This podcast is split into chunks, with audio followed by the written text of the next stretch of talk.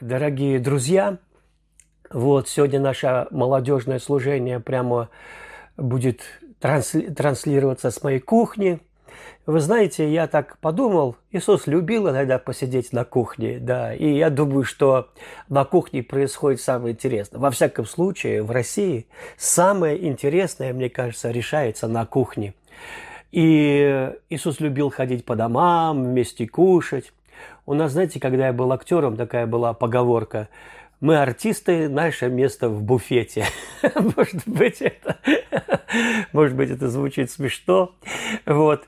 Но э, пусть это будет наше маленькое такое сегодня служение с кухни. Я буду делиться вещами, которые считаю важными – потому что, потому что сегодня много, много таких конспиративных теорий заговора и про каких-нибудь люминатов, которые там 3-4 толстяка, буржуина согласились, значит, э, ну, значит, завоевать все человечество или истребить там каким-нибудь вирусом и так далее. И, и знаете, у многих христиан, у них такое все-таки мышление подпольщиков. Я не знаю, может быть, это традиция уже такая, чуть что прятаться вот.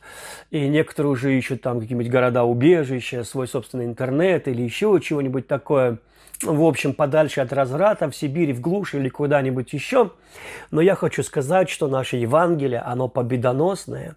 И нам надо менять свое мышление. Нам надо что-то увидеть, что Наше Евангелие, оно победоносное, и Бог всегда побеждает. Он никогда не сдается. Нет ничего такого, чего бы он не знал, что происходит. Чтобы Бог проснулся утром и сказал, о, сюрприз, ребята, я этого не знал, тут что-то произошло без меня. Нет, он от начала знает все, что будет в конце.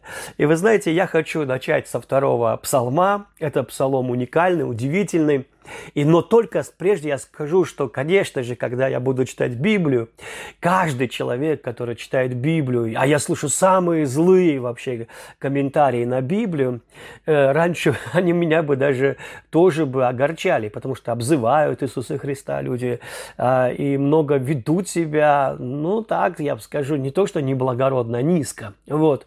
И, и им кажется, что Бог, Он злой, что Бог, Он, э, значит, монстр, что он такой злой Танос, который хочет истребить пол человечества. Если уж он и есть, то он очень плохо управляет вот этой планетой и так далее и тому подобное. Но давайте Попробуем без всяких религиозных даже очков, атеистических, моралистических очков, гуманистических. Я понимаю, что очень трудно а, слушать Евангелие непредвзято иногда, просто как... А для верующих важно иногда просто читать Библию, как будто ты первый раз ее читаешь, потому что она не открывается, если ты ее уже знаешь. Ну, тебе кажется, что ты ее знаешь, и теперь она стала сухой, ничего нового нет.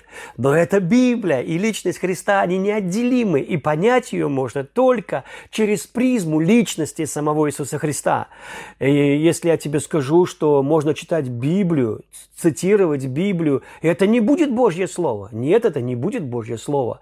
Когда дьявол цитировал Библию, это уже было его слово, дьявола, потому что этот текст он присвоил и провел его через свой дух и свое отношение. Слово Божье только тогда Слово Божье, когда личность Иисуса Христа в Духе Святом открывает тебе истину истинную радость этого Писания. Итак, я буду читать второй псалом, тут о всемирном заговоре. Кстати, заговоров было много. И были проблемы, что заговорщики недолго живут. Век человека, ну даже при сильной крепости, даже когда он постоянно там где-то подлечивается и делает пластические операции, что-то себе колет, чтобы прожить, он недолгий. Поэтому очень трудно спланировать всемирный заговор в поколениях. Однако же это всегда было, всегда было.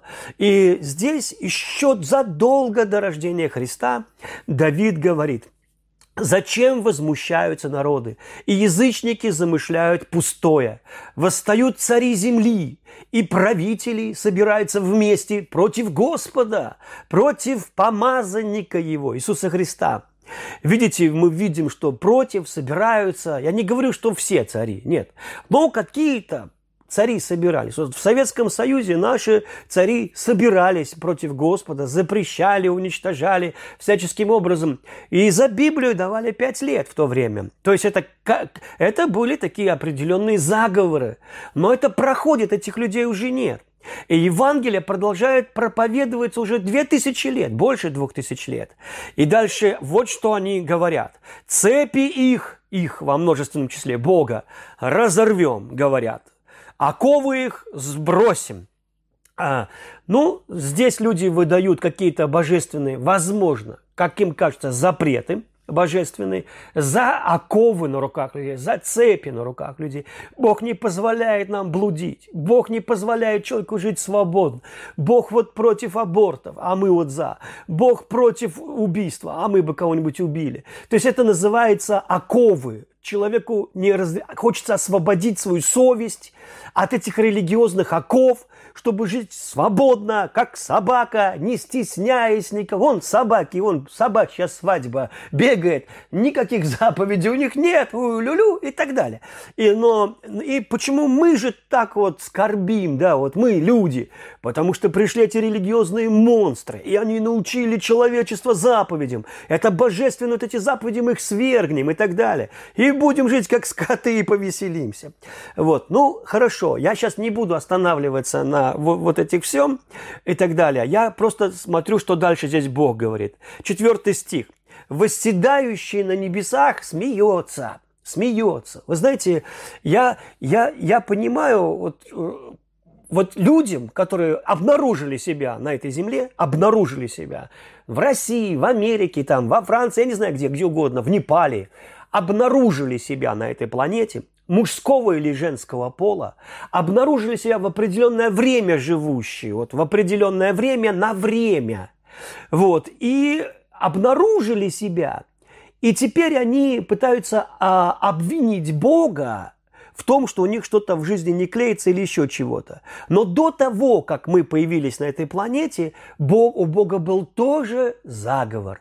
У Бога был заговор задолго до того, как появились какие-то цари, князья или неправедные судьи, хорошие или плохие мальчики и девочки. Уже был Бог. И у него был заговор. И вот об этом заговоре нам надо стоит сегодня поговорить. Потому что заговор этих царей меня не интересует. Потому что они временные, они не, часто их планы совершенно ну, не совп... они рушатся, не реализовываются эти планы. Все будет так, как сказал Бог. Об этом я вам покажу из Библии. Ну, итак, Потому что многие христиане, они больше верят заговорам всяким масонским из иллюминатов и так далее, нежели Богу всемогущему, который еще до того, как кто-то появился, уже решил, как все будет. И посмотрите, что здесь написано. «Восседающий на небесах смеется, владыка насмехается над ними. Тогда скажет им во гневе своем, он, тут не идет речь о всем населении Земли. Тут идет речь о тех людях, которые полагают, что они управляют миром. Тогда скажет им в гневе своем и яростью своей приведет их в смятение. Я поставил царя моего над Сионом. И мы видим царя над Сионом, моей святой горой, и возвещу волю Господа я возвещу волю Господа. Он сказал мне, ты сын мой, сегодня я родил тебя.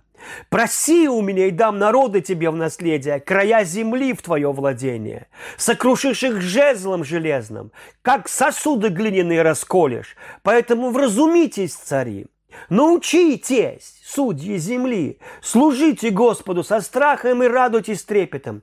Целуйте сына. Вот что такое служить Богу. Целуйте сына, чтобы он не разгневался. И вы не погибли в пути, потому что гнев его быстро вспыхивает. Блаженны все, кто у него ищет прибежище. Итак, я буду говорить об этом э, Иисусе Христе, об этом царе. Конечно же, когда мы читаем сквозь призму своих религиозных представлений или атеистических предрассудков, сквозь любые линзы. Как только ты начинаешь читать Библию, я уже сказал, что это возможно, уже не Дух Святой тебе ее истолковывает, потому что надо знать Иисуса, надо знать Его лично, надо знать Его природу, какой Он Иисус – Потому что люди богохульничают, смеются, он Христосик пошел на крест, там ха-ха-ха и так далее. Злые такие, некоторые замечательные люди, говорят, сравнивают Иисуса Христа и Пиноккио в один ряд сказочных персонажей и так далее. И меня удивляет Иисус, насколько Он расточительный, щедрый, немстительный.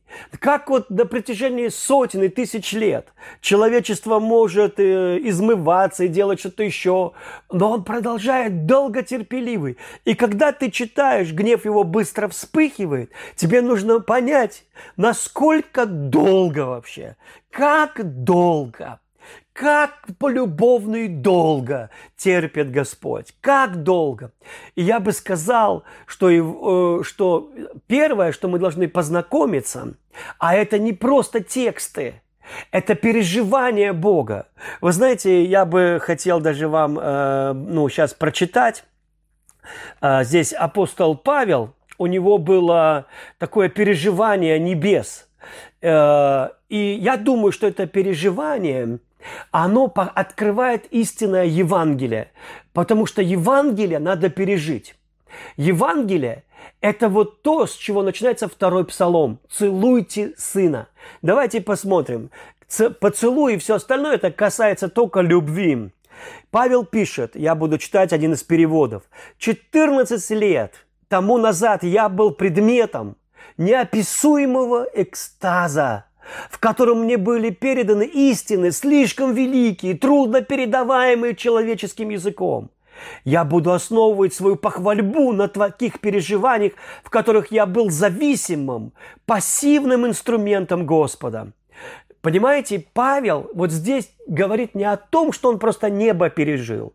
Он, он говорит о том, что это и есть Евангелие. Мартин Лютер скажет, что Евангелие – это радость и смех – он скажет, что Евангелие не что иное, как радость и смех. Не только о том, что Бог искупил э, человечество и забрал наши грехи, забрал наши проклятия на крест. Это от излияния божественной любви и о том, что нас вводят в дом пира – и однажды ученики, они спросят у Иисуса, ну, а, о Царстве Божьем. Они пытаются задавать Иисусу вопросы. Какое Царство Божье? Как оно устроено, Царство Божье? Кто главный будет в Царстве Божьем? И все эти вопросы, они очень интересны, потому что ответы необычные. А если, например, ученики говорят, Иисус, кто самый большой в Царстве Божьем? Да? Кто получит самую большую, ну, большую почесть в Царстве Божьем, то у нас по-человечески, это очень важно понять, у нас по-человечески, это, мы бы сказали, что это глупый вопрос. Кто совершит подвиги для Христа, кто, например, умрет за Христа, кто наделает больше дел для Господа, кто больше людей, душ завоюет для Господа, то ты больше. То есть это в нашем человеческом мышлении сидит с кровью матери. Мы так когда съели с дерева добра и зла, мы перешли на жизнь, доказывая, что мы хорошие, что мы можем исправиться. Мы начали бороться с отвержением и начали бороться с множеством комплексов, пытаясь похоронить чувство вины и стыда за нашими добрыми, покрыть их добрыми делами. И в нашем мышлении уже пропитано на уровне крови и ДНК, что Царство Божье заслуживается, завоевывается каким-то образом. Но вдруг Иисус говорит совершенно противоположные вещи. Он берет ребенка, ставит его на камушек там рядом с собой и говорит, посмотрите на этого ребенка. Говорю вам истину. Если не обратитесь, не умолитесь и не будете как это дитя – вы даже не увидите Царство Небесного. И мы вдруг видим, а что такое Царство Небесное? Он говорит, ибо кто меньше, то ты больше в Царстве Небесном. В нашей человеческой культуре доминировать, заставлять людей служить себе любыми способами, контролировать, чтобы люди исполняли нашу волю каким-либо способом. В семье это в конфликты прямо на кухне, кто тут главный и кто хозяин в доме. Это прямо сидит в нашей крови. В, в религию это тоже переходит на то, что кто-то управляет другими людьми, жену ставят на место и так далее, через какие-то религиозные постулаты и унижения, через запреты или еще что-то. Но когда мы смотрим на Христа – мы видим совершенно другую не модель, мы видим совершенно другую личность. Мы видим Христа, который показал нам, каков Бог Отец. Поэтому, когда ты читаешь Библию, не понимая, каков Бог Отец, что Он обожает раздавать, что Он расточительный, что Он христоцентричный, крестоцентричный, что опустошить себя для Него это и есть Его природа. Он не идет на крест, как барон Мюнхгаузен в понедельник подвиг. Он не идет на крест, чтобы, как мы в понедельник на работу, что вот надо работать, надо отдавать долги. Христос не пошел на крест, как отдавать долги за этих грешников, теперь из-за них. Мне надо умирать, взять это. Это его природа такая. Он не мог не умереть. Может быть, существует еще тысячи в гении Божьем. Может быть, тысячи вариантов, как искупить человечество. И мой есть ходы наверняка, которые могли бы быть безболезненными для Христа. Но любовь, она, как, она кинезис, она расточительна, опустошает себя. Она хочет платить. Даже когда Давиду нужно было принести жертву, и ему говорят, возьми мою землю, не покупай ее у меня. Один из хозяин земли говорит, вот возьми дрова, вот все бесплатно. И Давид говорит, я Богу жертвы даром, дармовой не принесу. И я куплю у тебя. И он купил, и он заплатил за это. Потому что он любил Бога, и он не хотел, чтобы это было бесплатно. И он не хотел, чтобы это было бесплатно, потому что любовь, она хочет отдавать. Любовь ищет, как отдавать. И поэтому Мария э, э, Сиенска, она пишет, что Иисус пошел на крест Э, как вот если бы пошел пьяный и слепой от любви человек, который истинно не видит, и не, э, потому что он, он хотел этой смерти, он шел к ней, он для нее был рожден. И это было еще до того, как Бог сказал, ты сын мой, я ныне родил тебя.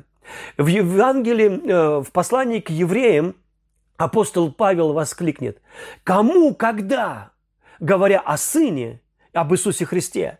Он говорит, кому, когда из ангелов сказал Бог, ты сын мой, я ныне родил тебя?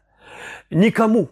То есть нет ни одного архангела во Вселенной. Гавриила, Михаила, Серафима и так далее. Нет ни одного существа самого могущественного во Вселенной, которому бы Бог сказал, ты мой сын. Которому бы Бог сказал, ты мой сын. Я ныне родил тебя. Это указывает на определенное время.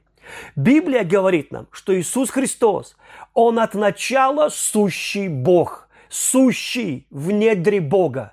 Можете представить картину, что стоит Бог Отец, и свет из Него выходит, самого, само его естество, и это его сын, и он выходит прямо из чрева Бога. Он знает Бога Отца изнутри. Он суть Бога Отца. Он страсть Бога Отца. Но чтобы его родить, ему нужно было стать человеком. Чтобы стать сыном Бога, нужно стать человеком. Он, Бог от начала сущий, он рождается через Марию. Он выходит через девственную утробу Марии. После того, как Гавриил посещает ее и говорит, ты зачнешь в чреве и родишь сына, это будет сын Бога, он спасет народ от его грехов. И Мария говорит, как это будет, я не знаю мужа. И Гавриил говорит, Дух Святой сойдет на тебя, слава ос- осияет тебя, слава сойдет на тебя Божья. И тот, кто рожден будет, он будет сыном Бога. Вот почему, когда она рождала его в Вифлееме, а этому Богу, человеку, не было места даже в гост... ни в одной гостинице. И тот, кого, кто сотворил мир, рождается вместе, вместе для скота, где животные рождаются. Я просто восхищаюсь. Он уже расточительный. Он уже не, непритязательный. Он уже пришел отдавать себя. Он уже хочет этого. Что Бог в своем провидении не мог пару человек выселить из гостиниц? Что он не мог там послать ангела, кто-то умер ночью и освободилась коечка для Марии? Нет, он так не поступает. Бог не выталкивает кого-то из очереди в пансион или там в хостел, чтобы дать сыну своему место. Он не сдвигает Ирода с его царского ложа, чтобы там родился младенец, его сын. Он уже рождается как ягненок. Он рождается как ягненок. И это удивительно, потому что его природа – это природа агнца. Это природа уже закланная. Не просто какого-то непротивления.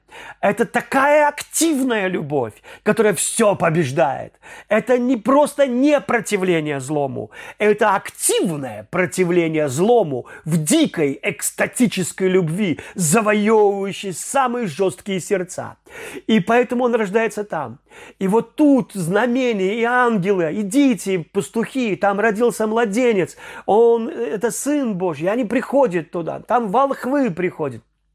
Ирод убивает младенцев в Вифлееме. Я слышал, около 25 тысяч человек было убито. Если это правда, я не знаю. То есть огромный плач. Э, и кажется, вот Иисус в этом виноват, что он там родился. Нет. И мы часто обвиняем Бога в том, что столько боли приходит на землю. Но в этом мире есть конфликт. И всегда были такие заговорщики типа Ирода, которые не хотели, чтобы помазанник пришел в этот мир. Они, они думали, что это атака на их царство. Они думали, что он хочет их мирское царство взять. В то время как Иисус говорит, мое царство не от этого мира. Оно не от этого мира. И поэтому я хочу показать вам одну такую величайшую тайну, прежде чем мы заглянем в книгу Откровения. Книга Откровения, 4 глава. 4 глава. А,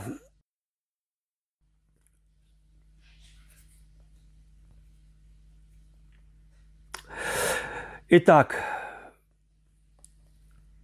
я видел, пятое, я вид, и видел я сидящего на престоле, я и видел я у сидящего на престоле книгу, написанную внутри и отвне, запечатанную семью печатями.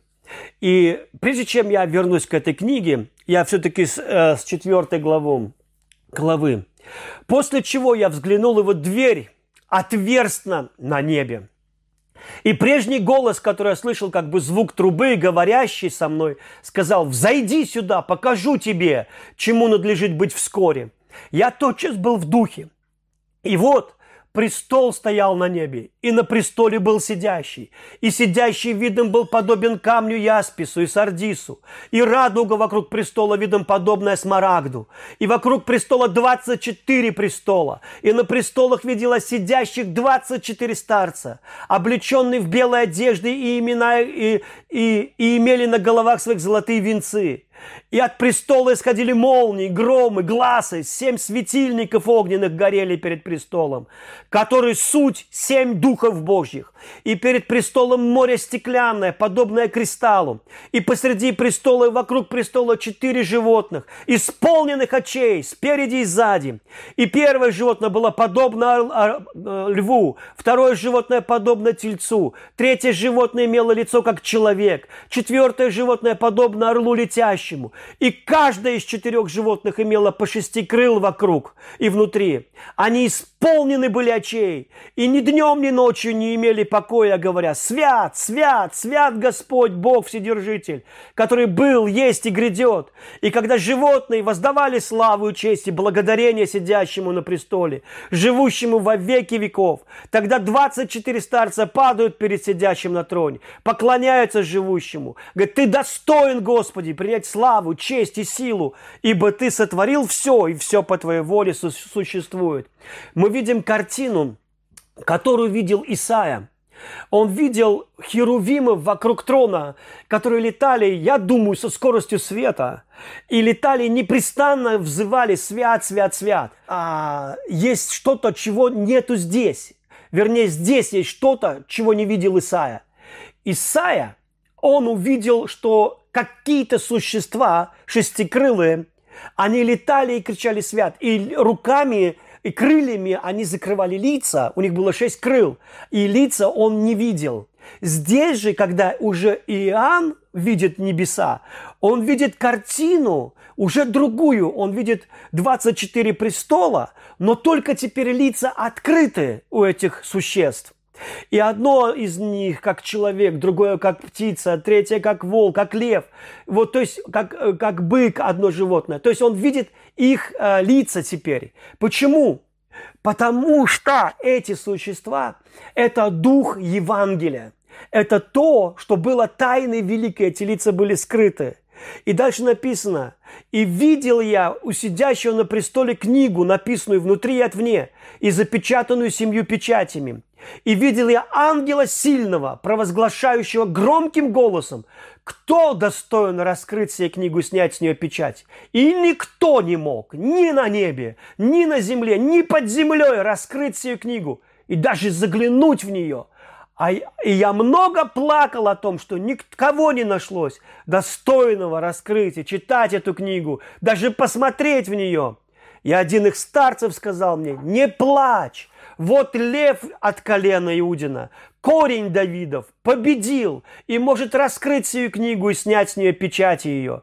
И я взглянул, и вот посреди престола четырех животных и посреди старцев стоял агнец, как бы закланный, имеющий семь рогов и семь очей, которые суть семь духов Божьих, посланных на всю землю.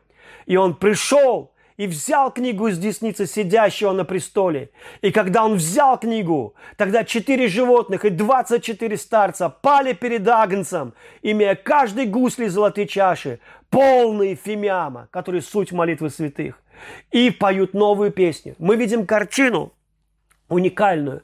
Я помню, когда читал это место однажды и дочитал до того момента, где написано, что «И плакала я много, вот что никто не мог раскрыть эту книгу, то Дух Святой коснулся меня, я плакал и плакал. И потом я прочитал следующее, и плакал я много от того, что никого не нашлось. И я сказал, Господь, что это за книга? Почему? Почему я тоже плакал? Почему ее надо раскрыть? Почему ее надо открыть?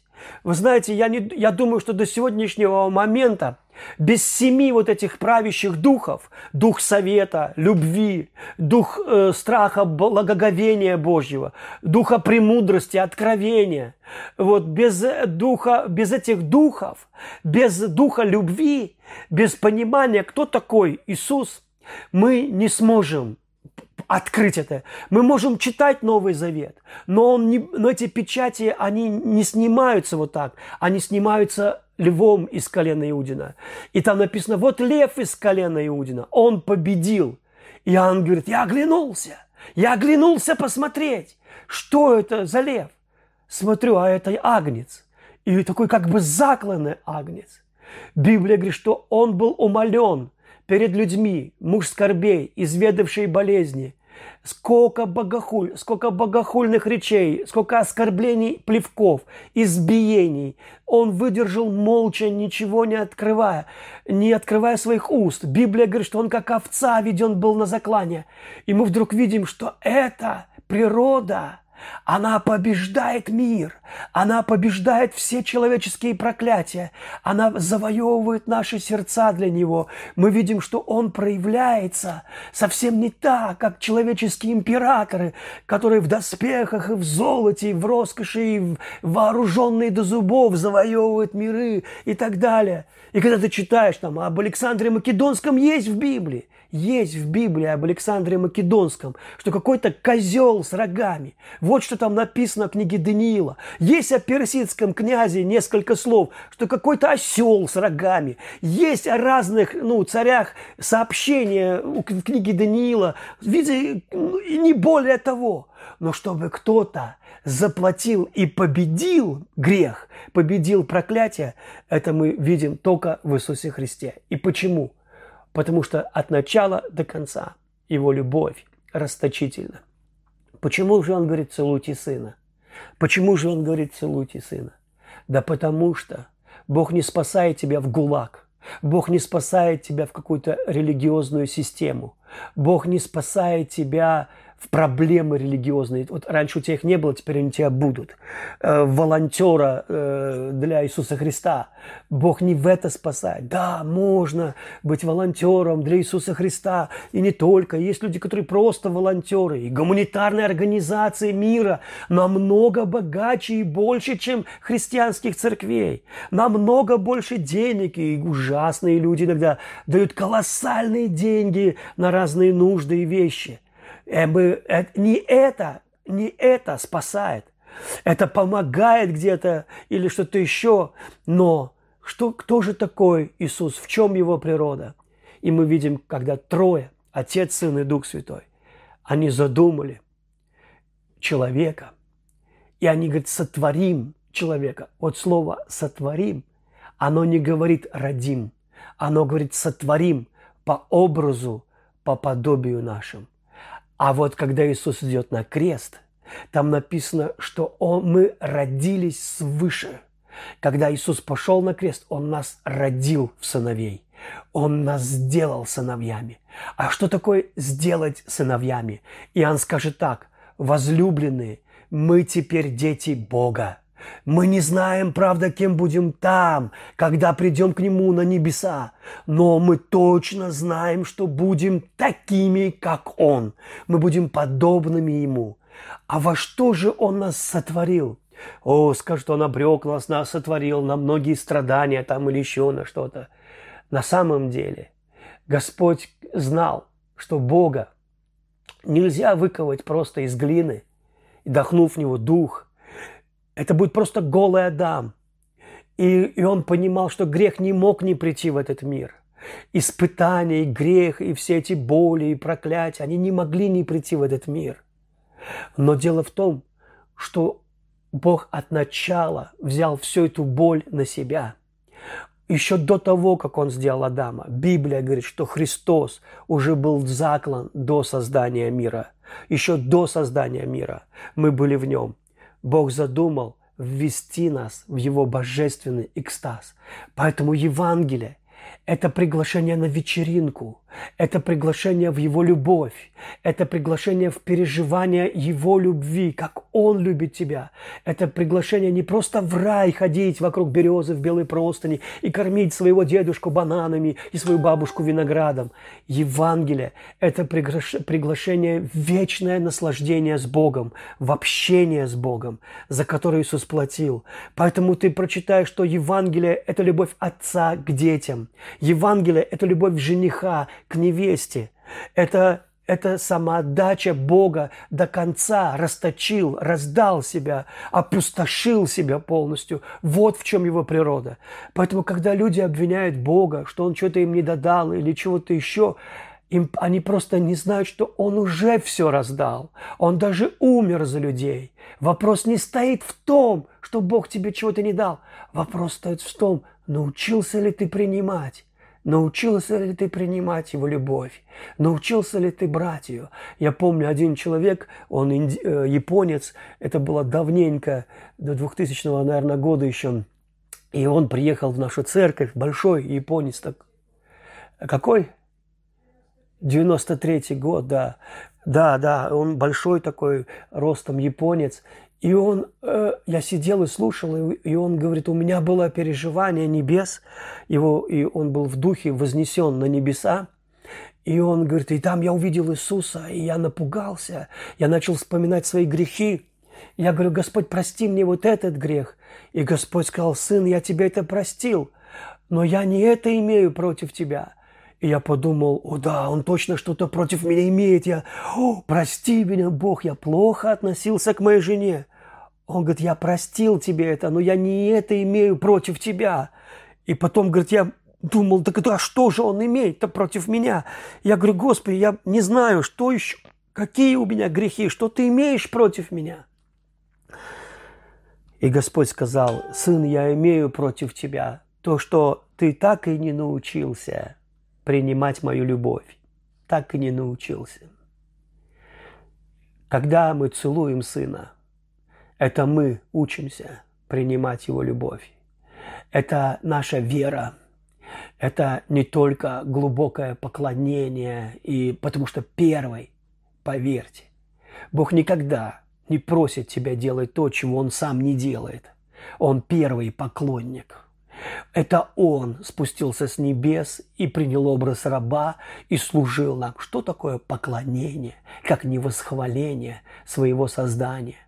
Что такое поклонение, как не отклик своего создания на доброту своего Творца? Бог не только вдунул в тебя дух, Бог отдал Сына. Вот почему каждый, каждый, кто поверит в Иисуса, просто поверит – может пережить чудо рождения заново. Это было со мной, это было с миллионами людей. И я скажу вам, когда ты что-то пережил лично, и ты знаешь это, это тебя уже, у тебя это никто не отнимет. Даже первый поцелуй у людей остается навсегда в памяти. Навсегда в памяти остается.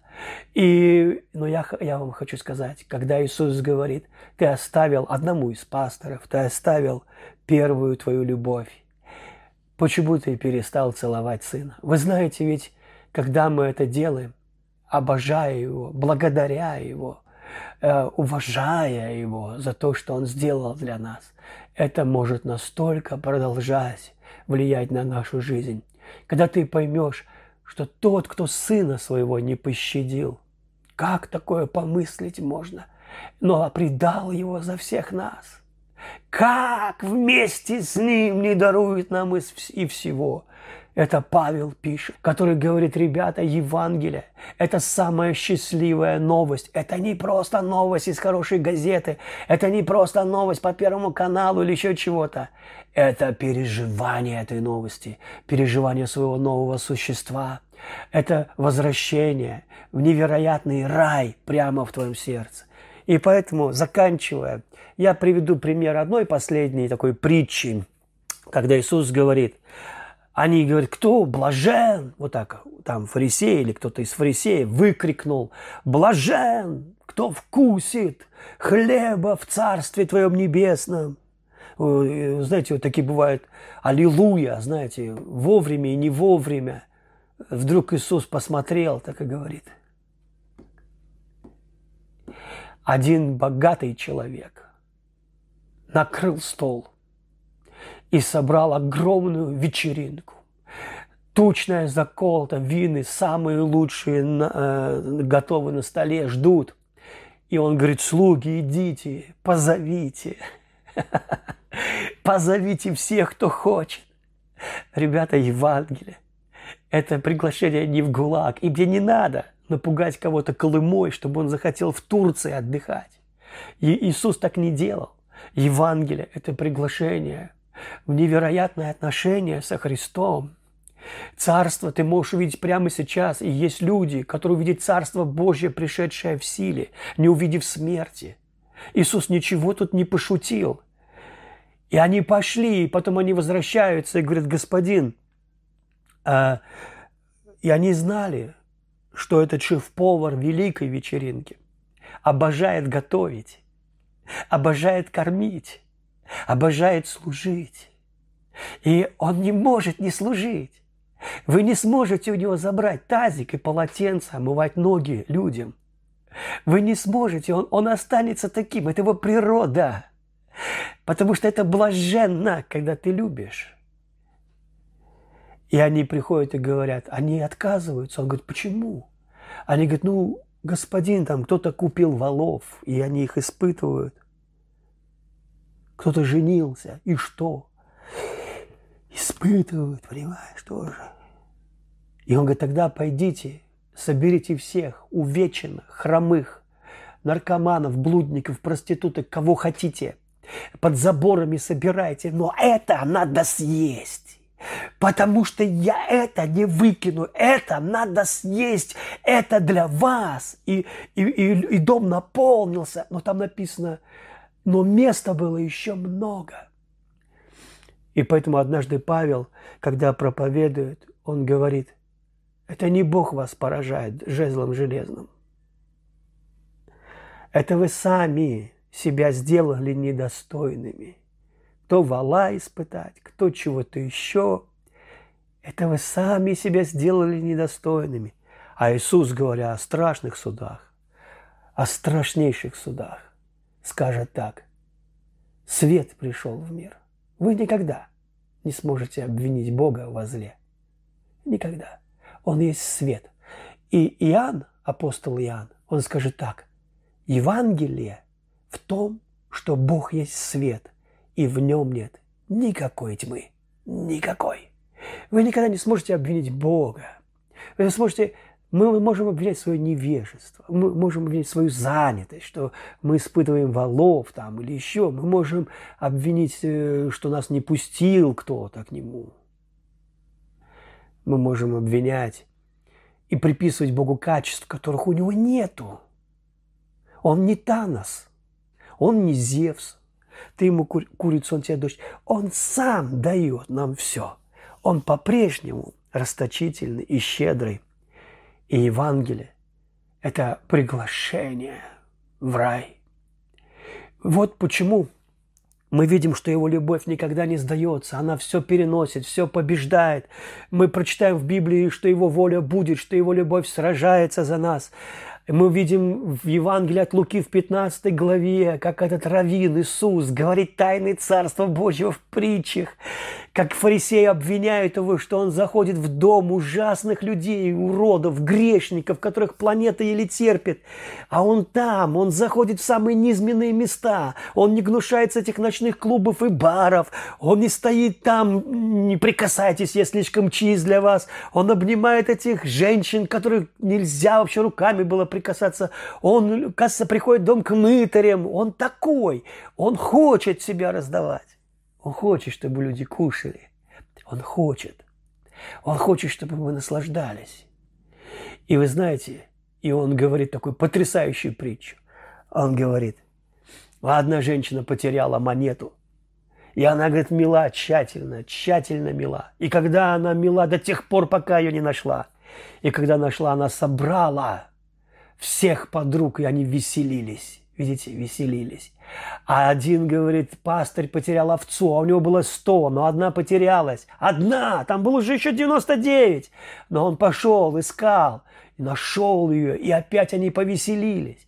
А потом он рассказывает о сыне, который сказал, папа, я хочу жить самостоятельной жизнью. Мне твои религиозные постулаты уже надоели. Ну, я хочу, ну, я не против Бога и так далее. Ну, я хочу, надо, ну, дай мне пожить моей жизнью. Забрал имение, которое ему принадлежало.